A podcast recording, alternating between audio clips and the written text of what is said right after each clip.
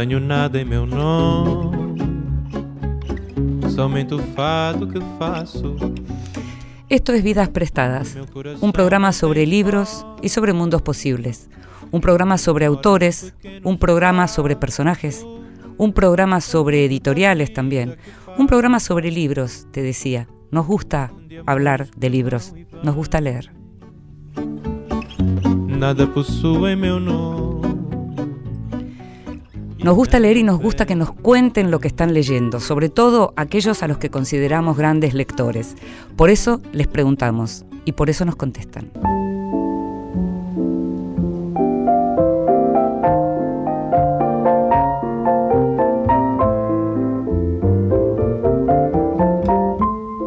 Mesita de Luz. Grandes lectores nos cuentan qué están leyendo. Hola, soy Andrés Duprat, guionista y director del Museo Nacional de Bellas Artes. Me interesa mucho la literatura de ficción y autores argentinos contemporáneos como Alberto Laiseca o César Aira, y también extranjeros como Michel Houellebecq, Paul Auster, Martin Amis, Ian McEwan, Philip Roth, etcétera, etcétera, etcétera. En este momento, en mi mesa de luz, tengo dos libros que estoy leyendo. Uno es Tiempo Muerto, de Margarita García Roballo, que es una escritora colombiana que vive en Buenos Aires. Eh, es una novela finísima sobre la decadencia de un matrimonio y me interesó mucho eh, de, de, su prosa la sutileza y cómo ilumina aspectos que a uno se le pasan por alto de las relaciones humanas. Y también estoy leyendo La última palabra de Anif Kureishi, que es un escritor británico de ascendencia pakistaní, que me encanta y que, y que lo, he leído desde El Buda de los suburbios, Intimidad, Mi oído en su corazón. Y estoy leyendo una novela suya bastante reciente que se llama La última palabra y que me interesó porque toca temas que yo había abordado en el guion del Ciudadano Ilustre, que tiene que ver con, con una relación competitiva entre un, entre un escritor Nobel y y un y un escritor consagradísimo, eh, manejado por un editor que, busca sacar provecho de esa competencia. Y los temas que toca y que me interesan son esos, es, como la vida del escritor, el mundo de la literatura y de los editores, eh, cómo es la vida pública y la vida privada de un artista. Eh, bueno, Anif Kureishi tuve oportunidad de conocerlo y es un escritor que, me interesa, así que bueno, recomiendo ambos libros y ambos autores. Margarita García Roballo y Tiempo Muerto y Anis Kureishi con la última palabra. Saludos.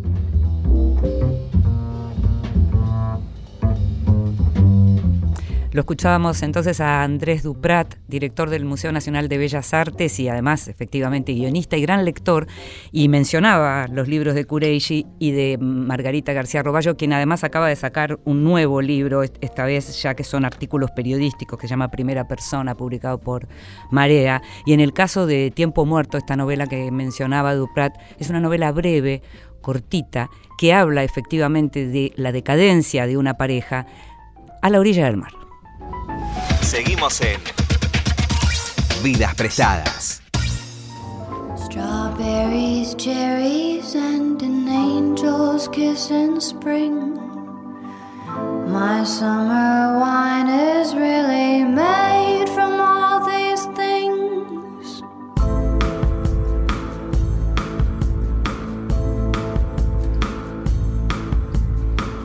I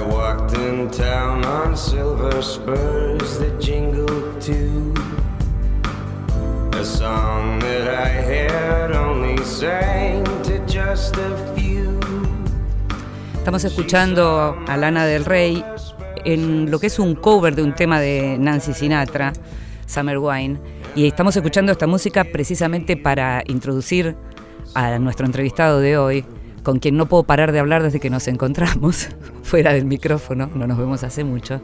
Se llama Juan José Becerra, es uno de los más grandes autores argentinos, además de que es un gran periodista, un gran periodista, periodista diríamos en otra época con mayúsculas. Juan acaba de publicar Felicidades, una nueva novela, y está con nosotros. Gracias, Juan. No, muchas gracias. Para mí es un gusto. Esto se dice siempre cuando te invitan a cualquier lado, pero vos sabés que esto es verdadero. Nos conocemos efectivamente hace mucho, con lo cual cada vez que nos encontramos pasamos revista a 30, 35, no quiero, o sea, habla de lo viejos que estamos, pero por lo menos esa- ese tiempo y además tiempos en donde efectivamente compartimos además escenarios en donde nos movíamos y demás. Y seguramente compartimos también pasiones en relación a los libros. Somos ambos muy fanáticos de Juan José Saer, por ejemplo. Es cierto, sí. En tu caso, además, todo esto volcado a lo que fue, a lo que es tu obra, posiblemente más a la primera parte de tu obra. En los últimos años hay como un despegue, a partir del espectáculo del tiempo, posiblemente, hay un cambio. Escribiste hace poco sobre felicidades para, para la sección Cultura de Infobae, donde mencionabas algo así como que ahora entras y, y dejas hacer, ya no, llevas el cuadernito anotando lo que querés escribir. ¿Cómo es eso? ¿Cómo fue ese cambio, además? Eh, es como soltar un perro. Eh, ese perro, viste, a veces está vacunado, a veces no, pero yo lo veo como la liberación de una bestia. eh, porque yo durante, es cierto lo que decís, durante mis primeros tres libros trabajé mucho el control de la prosa. Eh, es decir, yo creía que la prosa era mm, un trabajo artesanal, que tenía que tener una terminación este, muy precisa. Pero eso me parece que atentaba contra, mm, bueno, la voluntad de fluidez, que por ahí el propio texto tenía. Entonces aparecía yo como un policía controlando que no se saliera de cauce lo que había pensado. Y me di cuenta un día que descubrí en mi casa unos papeles que eran el plan de Atlántida, mi segunda novela. Sí, Santo O sea, fue la primera. Exacto. Mm. Santo fue la primera, Atlántida la segunda, y yo tenía un plan, o sea, tenía un plan por capítulos, que además después vi que, cumplía rajatabla. Eso me impresionó un poco, eh, porque no tenía que ver demasiado con mi carácter. Mm. Pe- uh, Una especie de corsé, el autor como un corsé, Sí. pero al mismo tiempo también con una disciplina férrea, ¿no? Mira, no tanta disciplina. Disciplina para pensar lo que iba a escribir, no tanto para escribir. Yo soy mucho más disciplinado ahora de grande porque viste que el tiempo, el transcurso del tiempo es más veloz. Sí. Entonces ahora soy más disciplinado, ahora Mm. tengo como más horas hombre. Mm. Eh, antes tenía una disciplina mediana, pero eh, sí tenía como un berretín del control.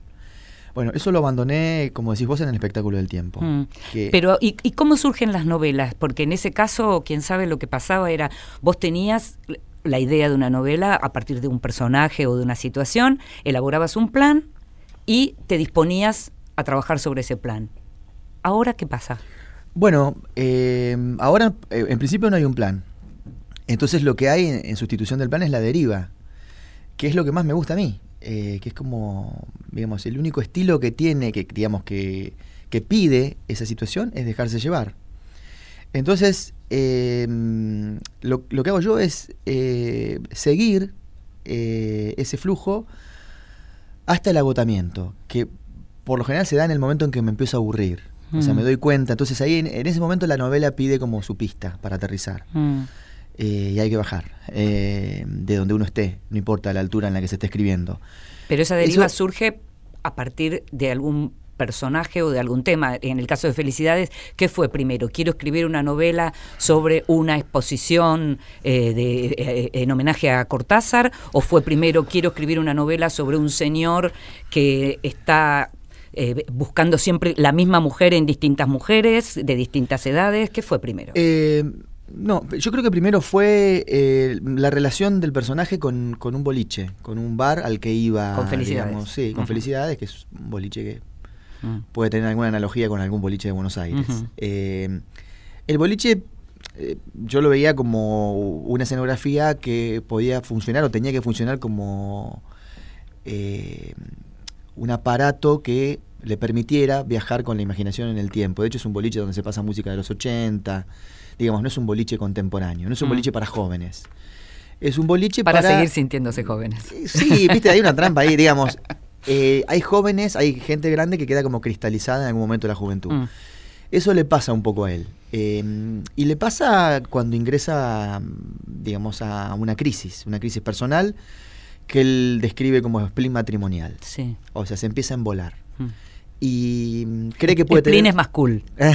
¿no? La- Claro, sí, Usar sí, la sí, palabra spleen es bien cool. Sí, sí, es, es más bodeleriano, digamos. sí, sí, claro. sí. Pero me parece que lo que le ocurre es que se aburre Mm. eh, y que empieza a pensar que pudo haber tenido otra vida, que es algo que le puede pasar a cualquier persona en cualquier momento de su vida. Mm. Porque en realidad uno puede tener otra vida. Mm. El problema es que eh, debido a las facultades lineales de la vida, eh, uno tiene una.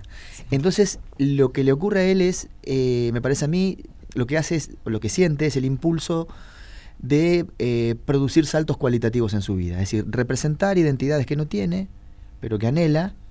eh, Convertirse en escritor. eh, convertirse en escritor y además eh, dejarse llevar por la propia deriva de la aventura amorosa Mm. que termina est- estrellándolo contra un amor juvenil, Mm. que es un error táctico del hombre maduro. Error táctico del hombre maduro. Uno, en principio, también sí. Estratégico, va. Sí, yo, sí, a mí el tema de táctica y estrategia siempre es bien de fútbol y a mí, es- o de guerra, es como medio masculino. Siempre me pierdo, siempre pre- trato de preguntar qué era táctica y qué era estrategia. Es un problema de género, creo yo. Eh, no, pero en este caso yo pensaba, uno ve tu literatura y, y sobre todo en estas últimas novelas y uno dice, o una dice, esta, esta especie de, mm, de cóctel de virtuosismo y pornografía, Sí. ¿no? Bueno, ¿a qué le damos más valor? Ajá, no sé. Bueno, eso dependerá del lector y en tu caso como autor hay que ver cómo equilibras esa receta. Para mí, digamos, lo que se llama pornografía desde el punto de vista técnico es un sistema de representación como cualquier otro, como podría ser la geografía. ¿No? Es decir, el cuerpo en la literatura es una representación verbal del cuerpo, es decir, no está el cuerpo ahí. Está obviamente su evocación eh, literaria y en mis novelas aparece a menudo porque me parece que forma parte del régimen vital más ordinario. Es como comer, digamos, ¿no? Em, De lo que tampoco se habla tanto en la literatura. no, no, no, no. Se come poco en la literatura se come argentina. poco, se va poco al baño. Sí, es cierto, sí. Hay que decir, las actividades, es cierto que son actividades ordinarias, que uno podría llamar ordi- ordinarias, si es que piensa que lo son las actividades ligadas al cuerpo. Vos decís ordinarias como comunes, no- Comunes, no, como, groseras. Como masivas, como universales y como frecuentes. Pero me da la sensación de que justamente la literatura argentina eh, tiene como un déficit ahí. No digo que la literatura argentina tiene que ocuparse del cuerpo, del sexo, de, de- de comer, de ir al baño, etcétera. Pero me parece que hay- la relación con el cuerpo es bastante eh, modesta y solo se reduce a la relación con el cuerpo a través de la violencia. Mm. Violencia hay mucha, ¿viste? La literatura Sí, sí, argentina claro. está poblada Bueno, de violencia. Arranca, diría David Viñas. Arranca exactamente. Con una violación. O sea, la escena, prima, la escena primaria es una violación, justamente, Ujú, sí. Em, Y tu, y tu amado Lamborghini sigue también en esa eh, línea. Exacto, Mm. exactamente, sí. Pero digo, esa es una presencia bastante nítida, Mm. pero no la del cuerpo como mm, eh, factor eh, a través del cual se puedan disfrutar algunas experiencias. Pero ¿por qué decís puntualmente la literatura argentina, Juan? No es, si uno se pone a mirar, está bien, uno está grande y leyó mucho, pero tampoco leyó todo. Pero si uno mira más o menos el corpus de la literatura que uno viene leyendo desde que lee, no es que tampoco permanentemente aparezcan estas cuestiones en lo que llamamos la literatura, por lo menos la literatura la, la- la canonizada. Bueno, quizá la literatura argentina canonizada, digamos, o su tradición más reciente sea un poquito conservadora. Mm, eh, en, ese- en ese sentido, ¿eh? mm. en ese aspecto. Para mí es lo más natural del mundo. Es decir, para mí eh, soy totalmente refractario cuando alguien me dice, eh, pero mirá que esta escena, digamos. ¿Te pasa eso, pero te pasa con lectores o te pasa con editores? Me pasó, no, con editores nunca, no, Nunca, no, no, no, no, con editores nunca, no. Eh, me pasó eh, con personas que han dicho, bueno, eh, en el espectáculo del tiempo hay un fragmento muy extenso, pornográfico, eh, que podrías haberlo evitado o podrías haberlo reducido. Y la verdad que yo lo que quise hacer con eso no es Es convertirlo en intolerable. exactamente, digamos, saturar la escena por el lado de, mm, eh, yo diría, del capricho. Mm. Es decir, si, si hay un capítulo sobre eh, la historia del universo, que va del Big Bang al Big Crunch, que dura cuatro páginas, ¿por qué un acto sexual donde se concibe un bebé no puede durar 40 páginas? Quiero decir, ¿quién dijo lo que duran las cosas? ¿Quién es el que mide la duración de las cosas? En- en- digamos, la ficción se permite esa licencia, que es la del uso de la arbitrariedad a, a- a extremos eh, un poco patológicos, Mm. lo reconozco, pero es un poco también el único ejercicio de poder que puede hacer la ficción frente a las cuestiones materiales de la vida. Mira, esto que dura un instante para mí dura mucho. Y el universo, que dura mucho, para mí dura un instante. Esos intercambios son los que quise yo establecer, por lo cual hubo damnificados con las escenas llamadas pornográficas. Capacidades de creador, digamos, de- del creador de los mundos. Nosotros siempre acá en este programa hablamos de los mundos posibles. El mundo posible de Becerra lo inventa Becerra.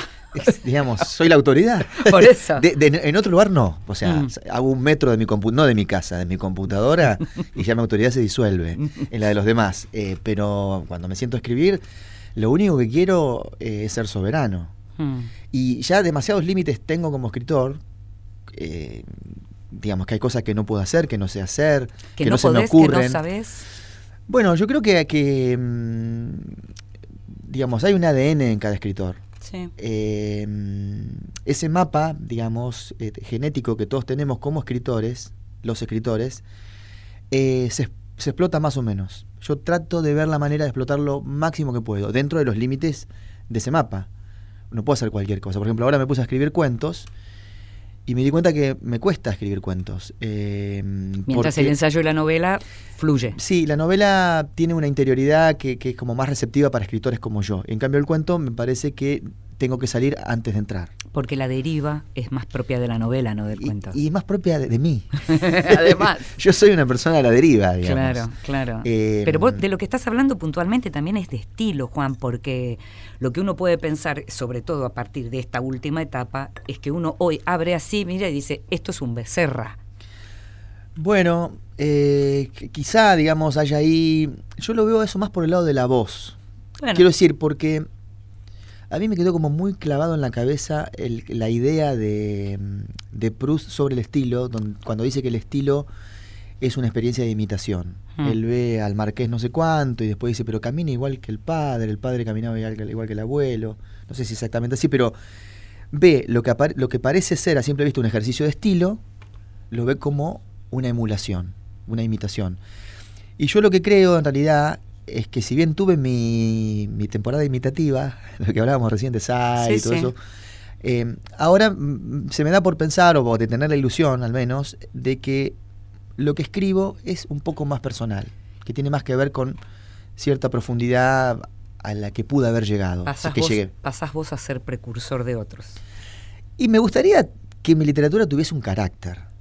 Lo Qué único que aspiro, me lo único gusta. que aspiro. Esa me gusta. ¿Viste cuando alguien manda la mierda a otra persona porque tiene un carácter? Bueno, eso me gustaría tener a mí en la literatura. Está bueno. Seguimos enseguida.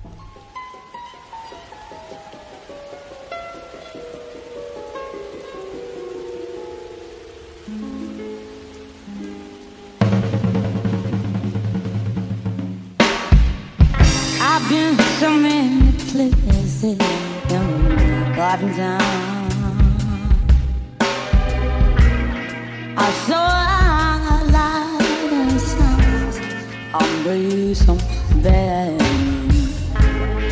in up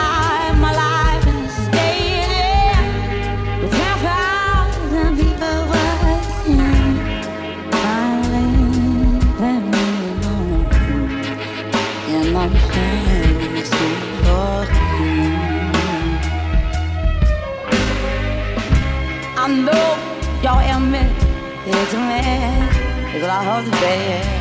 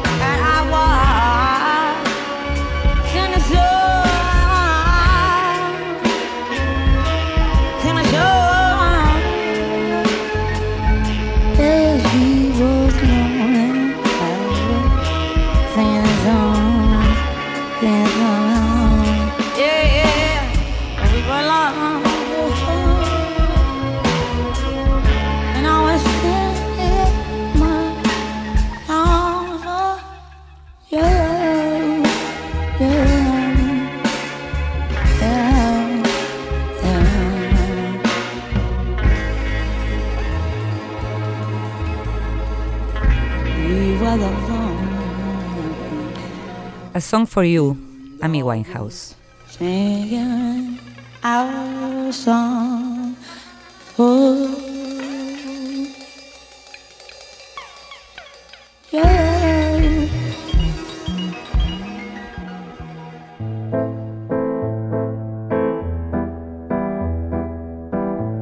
La Escondida. Es tiempo de descubrir grandes autoras. I don't want to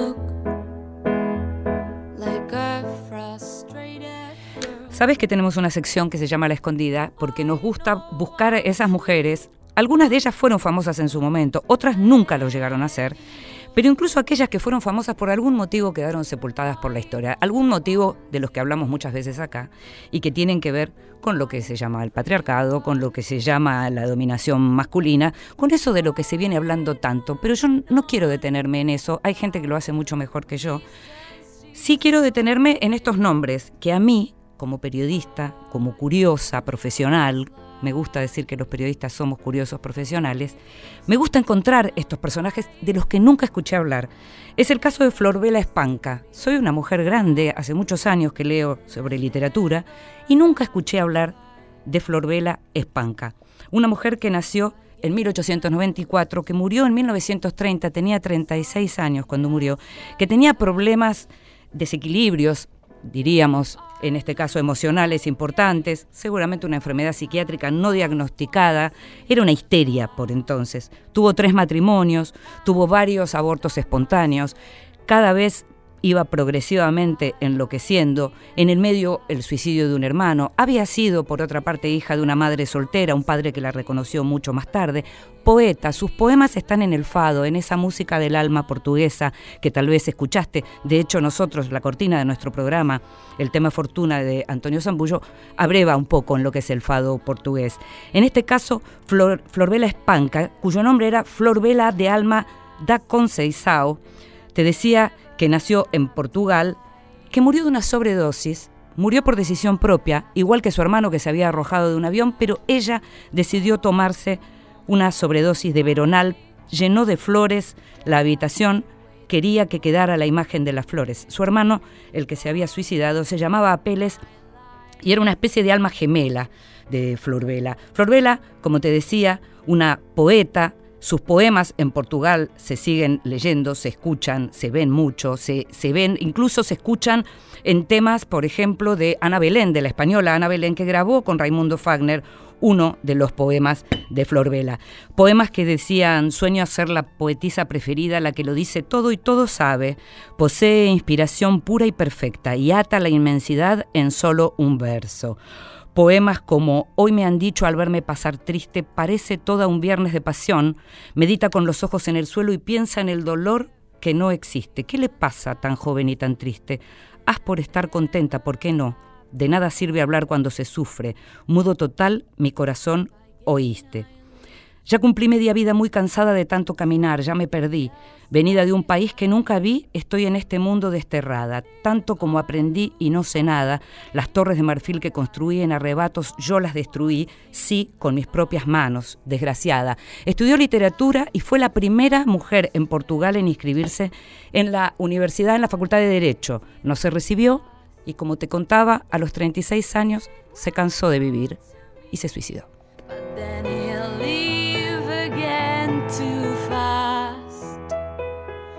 Vidas prestadas con Inde Pomeráñez. Por la seguimos en Vidas prestadas. Strawberries, cherries, and an angel's kiss in spring. My summer wine is really made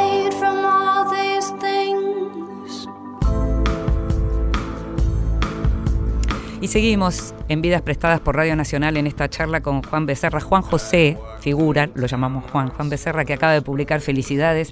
Es siempre una felicidad encontrarse con Juan y charlar. Es una novela en donde no solo en la cubierta está eh, Tony Manero, el personaje de John Travolta con la cara de Cortázar, sino que es una novela en donde Cortázar tiene un lugar privilegiado precisamente porque todo parte de un homenaje a Cortázar que este año, por otra parte, fue un año, es un año, está siendo un año Cortázar. ¿Qué es Cortázar para Juan Becerra? Bueno, eh, en realidad, digamos, eh, hay que pensar en la primera relación que uno tiene con ciertos libros. Es decir, hoy es muy fácil para mí decir, no, bueno, lo que pasa es que cuando aparece Borges en la escena, y después Aire, y después Puig, y después Aira, entonces como que va quedando relegada la, la obra de Cortázar. Pero lo cierto es que para mí es el escritor que me hizo desear ser escritor. Hmm, ni más ni menos. Eh, pero además no me hizo desear una escritura, me hizo desear una vida de escritor, que nunca tuve, val- Mm. valga la paradoja. Viviste de otra cosa siempre. Siempre viví como una persona normal. Claro. Porque en realidad un escritor es una persona normal, no vive en, en clubes donde se discute, digamos, el cuadro de Braque o, de, o la película de fulano. Hmm. Quiero decir, esa cosa como de outsider que tenía él, de lumpen, que es muy atractivo para la juventud, a mí me fascinó cuando leí Rayuela a los 17, 18 años. Lumpen en París. Claro, bueno, que no... bueno, ¿Cierto? Así cualquiera, así, as- así cualquiera. Pero vos fíjate, yo día pensaba, eh, en el momento en que yo leí ese libro, que debe haber sido en el año 83, 84, Sí. eh, era difícil viajar Hmm. para un joven de clase media como yo, del interior, era, no era tan fácil viajar como se viaja hoy. Sí. Este, No estaba tan incorporado tampoco, No. no. no, era algo para lo que uno ahorraba dinero, eran pocos no, los que hacían no, eso. El viaje era una cosa medio, medio se podría haber hecho, digamos, lo podría haber hecho. Era más de clase, decís, ¿no? Claro, pero me, me quedé más bien con la fantasía, pero me gustó mucho esa fantasía, la Ah. del escritor que tiene, porque lo más importante de Oliveira de Rayuela es que es un escritor que no escribe, Hmm. no hace nada, Mm. está todo el día al pedo. Yo creo que lo que qu- quise emular fue esa disponibilidad. Pero eso en el espectáculo del tiempo, eh, en- eh, perdón, en el artista más grande del mundo también tenés un escritor que no escribe. Bueno, pero porque no le queda más remedio Mm. que dictarle una máquina porque tiene problemas físicos. Mm. Eh, en el fondo la literatura es, bueno, alguien que abre la boca y habla. Hmm. Es decir, la, la prehistoria de la literatura no tiene nada que ver con, la, con Gutenberg. Digamos, Bor- Borges durante mucho tiempo no tipeó. No, obviamente, pero digamos, está como naturalizado que solamente la literatura está vinculada al libro o, o que su soporte natural es el libro. No estoy de acuerdo con esa idea. Es una idea industrialista. Hmm. Eh, está perfecto que exista el libro, de hecho nosotros somos lectores y no concebimos la relación con la literatura sino a través del puente del libro. Pero me da la sensación de que eh, hay una fuerza anterior, que es la de la composición, como en el aire. ¿no? ¿Sabés, Juan, que cuando estuvo Alan Pauls hablamos mucho de esto a partir de, de su libro Trance y de, de, digamos, de, de la descripción de, la vida de un lector y de justamente los soportes en los que uno lee, porque uno lee todo el tiempo, uno lee señales, Sí, uno sí, lee rostros, o sea. ¿qué es leer? Sí, sí, tal cual, tal cual. Este, yo pienso que, por ejemplo, en las escuelas, que se Mm. habla tanto de leer y hay tanta presión sobre los alumnos para que lean, lean libros, para mí hay que enseñarles a leer en el sentido en el que hablamos, en el sentido más amplio. Hmm. a leer los segundos, qué, qué ocurre en los segundos planos, eh, qué pasa con los gestos, eh, qué pasa con lo que está oculto a simple vista en el mensaje que recibís. Una lectura que sea como una actividad masiva, constante, y en la, a través de la cual uno sepa detectar dónde está el peligro. Leer como animales, digamos, como animales son capaces de leer, como presas son capaces de leer a sus predadores. Para terminar de conformar también una especie de espíritu crítico que por momentos falta tanto, Es que ¿no? yo creo que para mí es el gran déficit so- de la sociedad, Mm. no de esta, sino de la mayoría de las sociedades. Es decir, no saber ver lo que pasa. Hmm. Bueno, yo creo que un poco, si nos ponemos a pensar, la lucha, si hubiese un bien, Sí. debería eh, ser descargada no contra el mal, sino contra la boludez. Y la falta de lectura, la falta de talento para la lectura, para ver, para... Avivarte. Claro, hermano. Claro, o sea, avivate. Claro. Avivate, es decir, tal cual. O sea, habría que hacer una Te materia... están vendiendo buzones y- Claro, y, los ¿viste? compras. Pará, pará que son indigestos. Ah. Es decir, que el metabolismo que tiene que tener un cuerpo humano para digerir un buzón, Hmm. no sé. Entonces, yo creo que eh, estoy muy de acuerdo con esa, con esa idea este, como universal de la lectura, de que uno lee todo, lee personas en general, y a veces las leemos mal, porque, bueno, digamos, uno no- tampoco tiene la culpa si viene alguien y te miente Sí. y además que tiene cierta sabiduría en, en- en- en ese tipo de rubros. Mm. Entonces, bueno, ahí también una cuestión, un factor de inocencia que y, al que uno se entrega. Pero me, me da la sensación de que si uno pudiese ver realmente, avivarse, de lo que se le viene encima, eh, seríamos todos un poquito más inteligentes. Es, es curioso porque estamos haciendo esta entrevista y este programa en el estudio Julio Cortázar de Ah, Radio mirá. Nacional, como un hermoso homenaje también a, a Julio. Y si fueras editor de Julio, o si fueras crítico de Julio Cortázar, y, y tuvieras que hablar un poco de lo que es la literatura de Cortázar hoy, porque vos decís, y yo coincido, que uno debe quedarse además con esa primera impresión, porque él a vos te llevó a querer ser escritor, pero a muchos de nosotros nos llevó a ser lectores también, Cortázar. Pero Sí. si tuvieras que decir hoy, con la experiencia que tenés, con la edad que tenés y con las lecturas que tenés, ¿qué te pasa con la lectura de Cortázar? ¿Qué Cortázar te gusta, por ejemplo? Bueno, no sé, eh, Rayuela me parece un libro snob, eh, obviamente muy atractivo, que funciona por momentos como catálogo del arte del siglo XX, con eh, un desinterés eh, un desdén por la literatura de vanguardia del siglo XX. O sea, a, a Cortázar ni le iban ni le venían eh, Proust y Joyce. O sea, ninguna relación con eso. Más bien él dio un salto hacia atrás y, y cayó en el siglo XIX. Digamos, su referencia es Poe. Bueno, eso uno lo puede ver. Su pero si- traducción también. su- claro, exacto, sí. Pero si yo tuviese que, que quedarme con algo hoy, me quedo con las cartas. Ajá. Eh, las cartas son extraordinarias. Son extraordinarias y lo que más me impresiona, que son muy parecidas a las cartas de Lamborghini, Mm.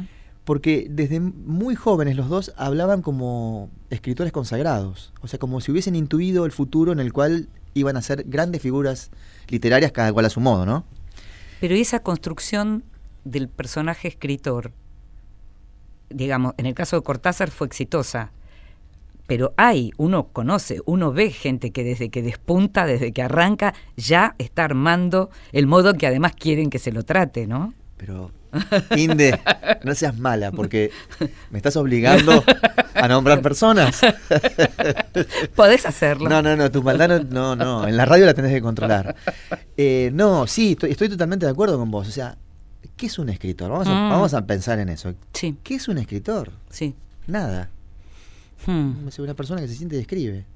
Quiero decir, ¿cuál sería eh, eh, la gracia que pasaría por encima de otras?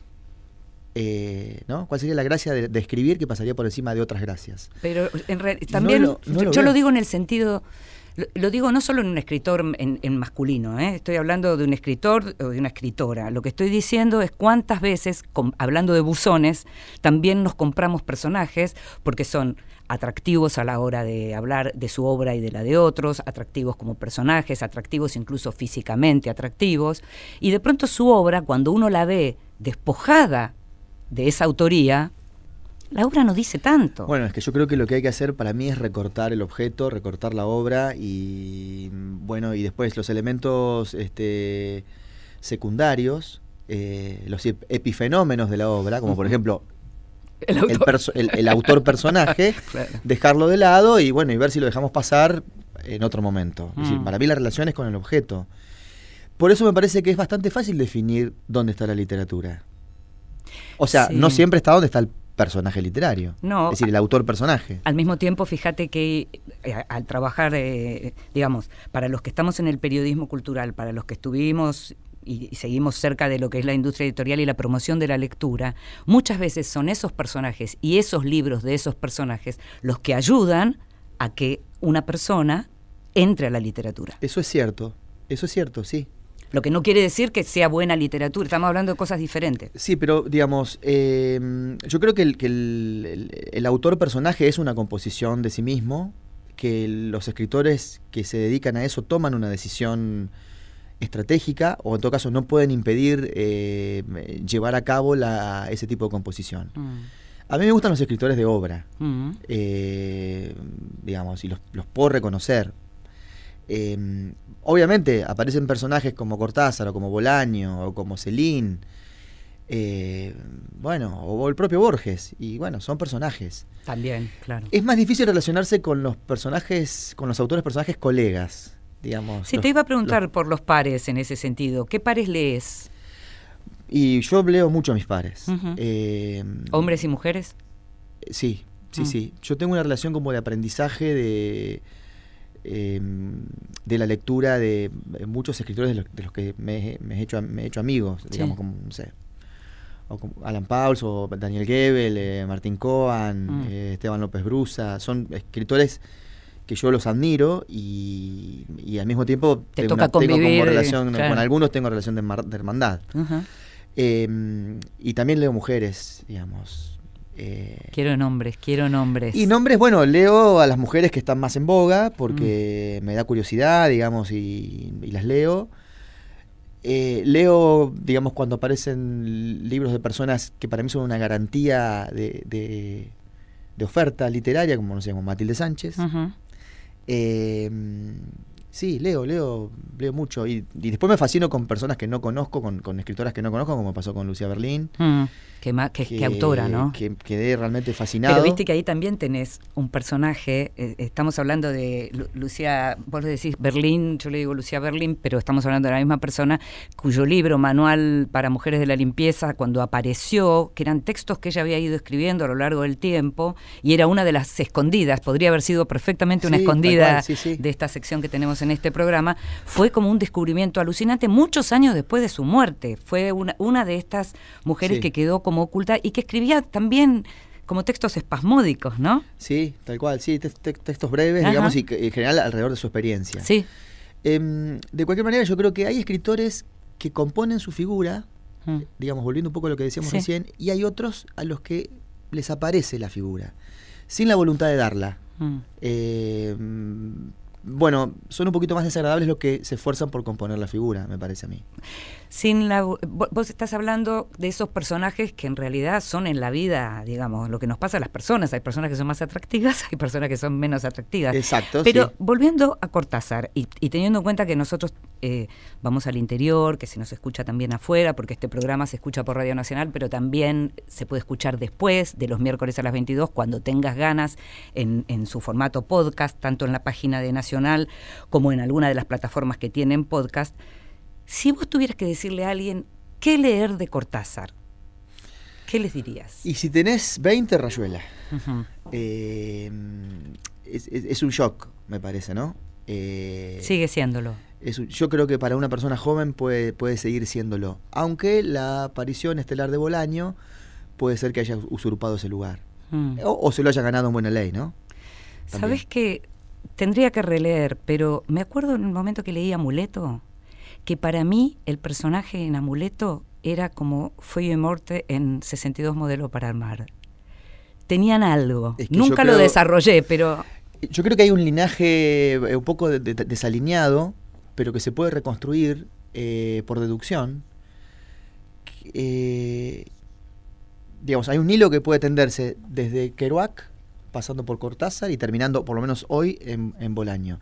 Si bien Cortázar tiene algo de Bitnik, porque tiene algo, sin haber tenido por lo menos una relación como lector que sepamos con, con ese mundo, Bitnik sandinista. Sí, yo, yo creo, creo que sí. Y digamos, el, el tema de que la vida es la ruta, que es, un, Ujú. que es un poco la divisa de Kerouac, es también la divisa de Rayuela.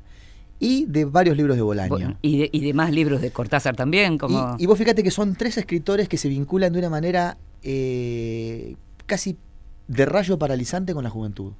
Ah, A mí verdad. me interesa mucho el lector joven, porque el lector joven, eh, cuando, eh, digamos, asume que es un gran negocio ser atacado por ese tipo de literatura, es capaz de convertir su vida en una cosa mejor.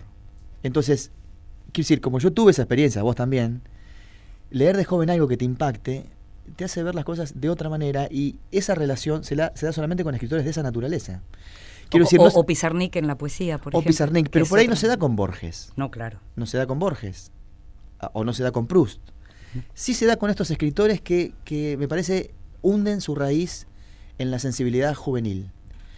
Y si la literatura es para jóvenes, Si solamente, solo fuera para jóvenes. o en todo caso, cuando pasan los años para sentirse joven. Para seguir Para volver a sentirse joven. Como ir a felicidades, por Sí, ejemplo. Sí. así. Juan, te agradezco muchísimo. No, por favor, te seguiría preguntando tanto y me quedaron tantas cosas por preguntarte que no te imaginas. No. Gracias.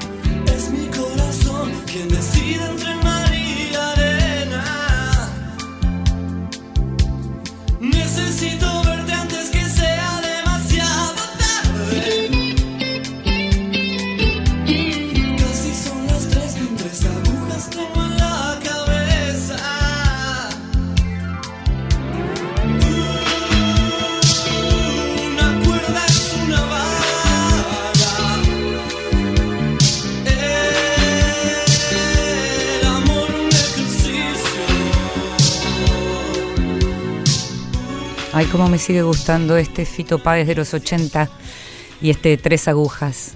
Espero que a vos también.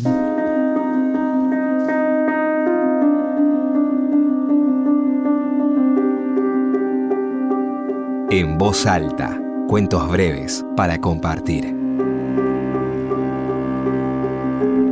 Nos gusta leer en voz alta y nos gusta que nos lean en voz alta, como les gusta a los chicos que les lean en voz alta antes de irse a dormir. Una práctica que podemos tener en cualquier momento del día, como ahora, como lo que vamos a escuchar. Esta vez le pedimos que nos leyera en voz alta a Juan Pablo Bertaza, editor, autor.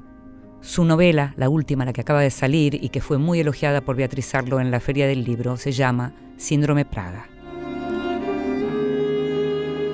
Antonio Velasco, de bodas, de 267 vidas en dos o tres gestos de Eugenio Baroncelli. Nació en Siracusa en 1900. Pronto fue alejado de la escuela e iniciado en el oficio del padre, Carmín, que no era otro que el de asistir a las bodas del pueblo, hacer posar a los novios e inmortalizar su sonrisa con una decrépita ferrania montada sobre un trípode chirriante. Vio los reflejos irradiados por una monótona lámina de plata. Vio la felicidad de los otros desde atrás. Escondido bajo un paño negro como la noche, se protegió de los malvados fogonazos de la lámpara de magnesio. De viejo perdió la memoria, pero se consolaba y justificaba instando a quienes le preguntaban por aquella vida pasada que fotografiasen los días felices, que el obturador recordará mejor que nuestros ojos. Esto que leía Juan Pablo Bertaza es de Eugenio Baroncelli, 267 vidas en dos o tres gestos, un libro de pequeños perfiles que publicó Periférica y al que cada tanto recurrimos porque precisamente con esas dos o tres pinceladas este hombre describe una persona.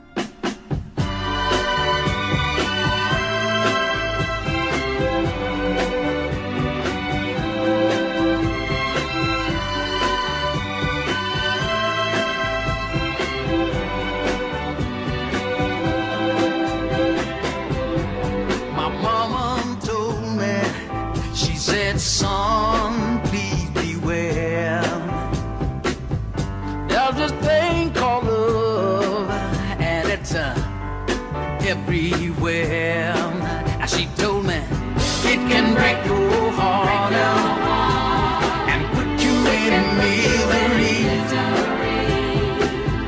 Since I met this little woman, I feel it's happened to me, and I'm telling you, it's too late to turn back now. I believe, I believe, I believe I'm falling in love. It's too late believe, I believe, I believe I'm falling in love. I found myself phoning her at least ten times a day. You know, it's so unusual for me to carry on this way. I tell you, I can't sleep at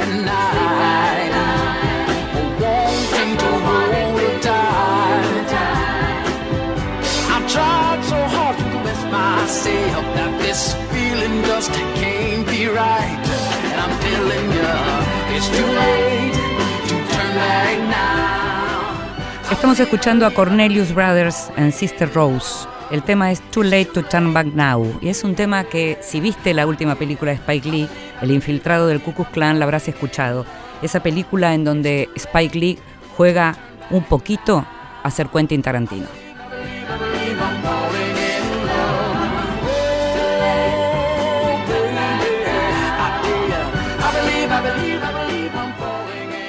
Vidas prestadas. Libros que sí, títulos nuevos y no tan nuevos que son imperdibles.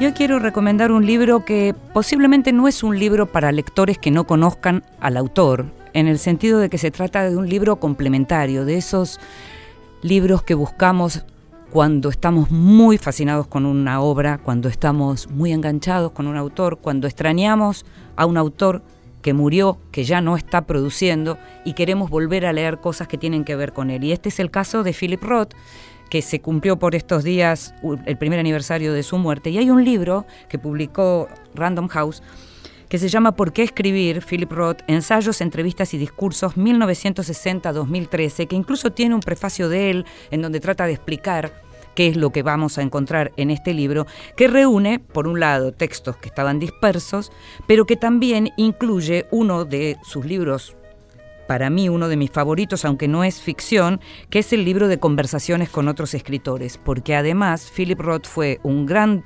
pedagogo de la literatura, un gran docente, no solo uno de los mayores novelistas del, del siglo pasado y de lo que llegó a vivir de este siglo, si bien ya en el 2010 dejó de escribir, sino que además fue como un gran divulgador, fue un gran, por ejemplo, un gran divulgador de la obra de Milán Kundera. Gracias a, a Philip Roth fue que Milán Kundera se conoció como se conoció.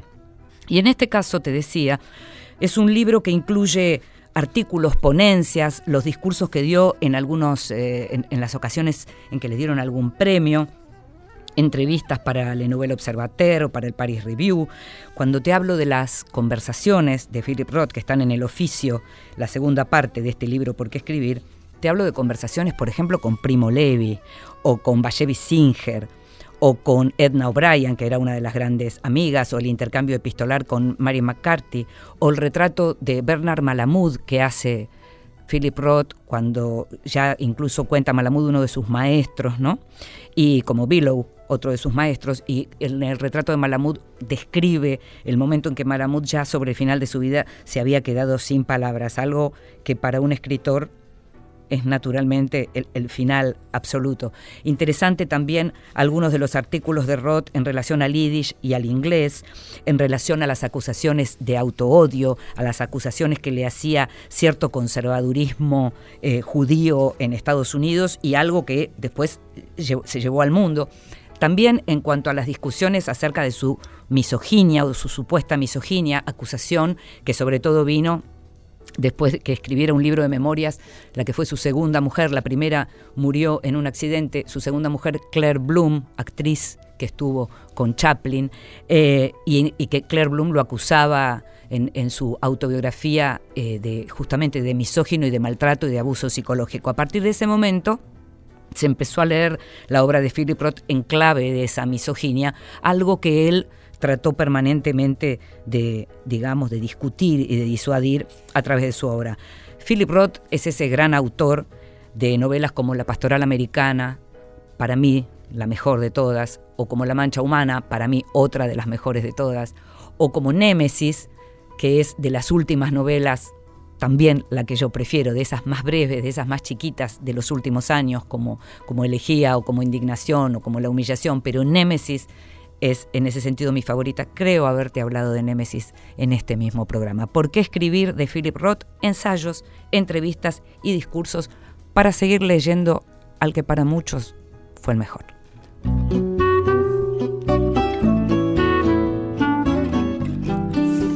Y ya nos estamos yendo. Estuvimos como todos los miércoles, pero sabés que podés escucharnos, aunque no sea miércoles, aunque no sean las 22 horas, nos podés escuchar poniendo directamente, entrando por internet a la página de Radio Nacional y buscando vidas prestadas, o podés buscarnos en algunas de esas plataformas que tienen podcast, como Spotify, como iTunes, como tantas otras. Estuvimos con Fernando Salvatori en la operación técnica, con Gustavo Kogan en la producción, consiguiendo todo lo que queremos mostrarte. Nos escuchamos el próximo miércoles. Chao. De amores que vão e vêm nada possui meu nome e nem vejo ninguém.